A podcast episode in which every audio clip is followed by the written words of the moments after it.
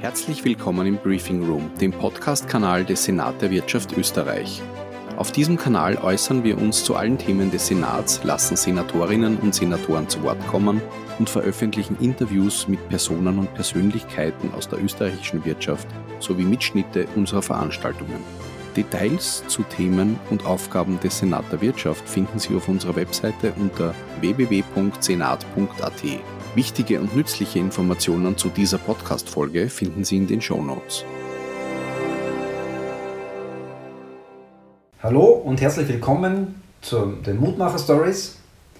Wir holen mutige Unternehmen vor den Vorhang aus verschiedensten Branchen, Bereichen, Unternehmensgrößen, die mutige Lösungen zeigen und auch mit mutigen Schritten vorangehen, auch beispielgebend für andere Unternehmen reinzuhören, wie machen sie das, was machen sie dabei genau und was kann ich davon für mich selber mitnehmen. Viel Spaß beim Reinhören. Erstmal hallo, mein Name ist Andreas Bierwirth. Ich bin CEO der Magenta Österreich und wir sind sozusagen das Herz-Kreislauf-System der Digitalisierung.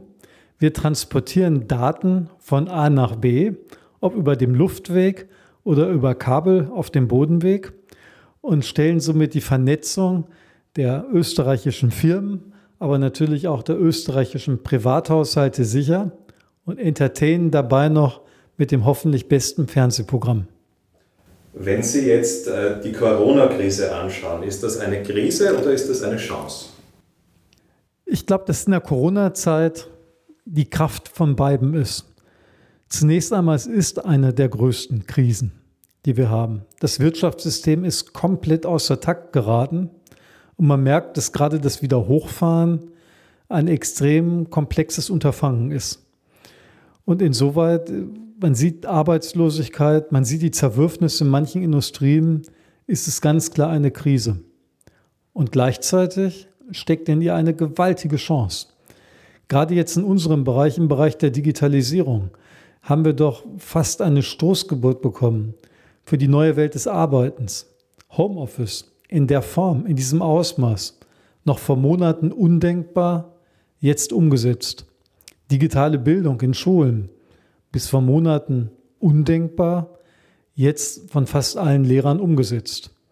Und davon gibt es noch ganz viele Beispiele. Unternehmen, kleinere Unternehmen, Händler, die es geschafft haben, Webshops aufzubauen, die neue Märkte entdeckt haben, Gastronomen, die plötzlich Food Delivery gemacht haben. Also man merkt, dass gerade diejenigen, die kreativ waren und in der Regel die, die ihre Chancen rund um die Digitalisierung gesucht haben, diese Krise auch zu einer Chance haben entwickeln können. Kreativität ist auch das Stichwort bei der nächsten Frage. Mut zur Kreativität. Was macht Magenta Telekom insbesondere in dieser Zeit anders und einzigartig verglichen mit anderen? Zunächst bin ich überzeugt, dass unsere Stabilität des Herzkreislaufes besser ist als die aller Mitbewerber. Und ich glaube, in der jetzigen Zeit kommt es ja darauf an. Jemand, der im Homeoffice zu Hause sitzt, will keinen wackeligen Bildschirm haben und Bildstörungen etc. Und durch die Kombination aus einem Glasfaserkabelnetz in den großen Städten in Österreich, ca. 40 Prozent der österreichischen Haushalte decken wir ab, in Kombination mit dem derzeit besten Mobilfunknetz des Landes, haben wir eine außerordentlich gute Qualität der Netze. Und ich glaube, wie immer schon bei Magenta, schon zu T-Mobile-Zeiten, stehen für einen außerordentlich persönlichen Kundenservice.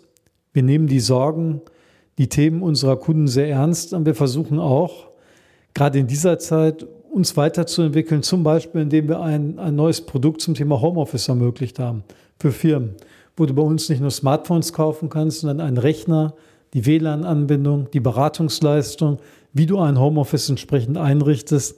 Auch das gehört dazu. Man muss auch wendig bleiben in der Situation. Und äh, wenn wir jetzt den Blick auf die Zeit nach der Krise werfen äh, bzw. wenden, wie wird dieses neue Normal aussehen und wie wird die Zeit nach Corona aussehen? Ich glaube, dass viele Mitarbeiterinnen und Mitarbeiter für uns, was ich so spüre, mit dem Thema Homeoffice sich angefreundet haben. dass man dort eine andere Art von Freiheit spürt. Ich kann arbeiten, wie ich will. Und wir für uns haben gemerkt, dass sogar das Ergebnis nicht weniger war als vorher, sondern trotz der quasi fehlenden Kontrolle im Büro das Ergebnis mehr wurde. Und ich glaube, dass diese Freiheit, die man im Homeoffice hat, dieses nicht mehr aus der Umgebung von Wien vielleicht ins Büro nach Wien pendeln, gilt für alle anderen Städte auch. Also alle, die die Pendler sind, dass wir dort sicherlich das Thema Arbeitsplatz und Wohnsitz zusammenrücken werden, sprich Homeoffice bleibt.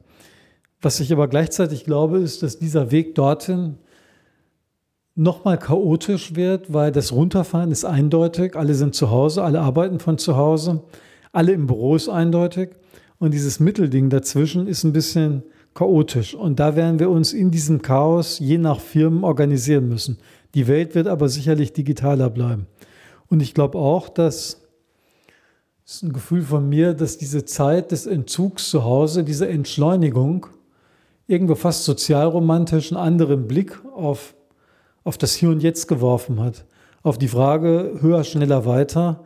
Wenn ich in den Tourismus blicke, die Kreuzfahrtschiffe in Venedig, wird das so wiederkommen? Ich bezweifle das. Ich glaube, da wird, wir, wir werden nachhaltiger im wahrsten Sinne des Wortes denken und uns nicht mehr in manchen Entwicklungen treiben lassen. Und ich merke das jetzt bei mir selbst, wo der Kalender wieder voller wird, dass man sich fragt, willst du das eigentlich noch? Macht das nicht Sinn? Hat man nicht das gleiche Ergebnis auch mit weniger? Wie kann ich die Zeit privat zu beruflich sinnvoll strukturieren? Ich glaube, das hat schon das Denken verändert. Und abschließend noch vervollständigen Sie folgenden Satz.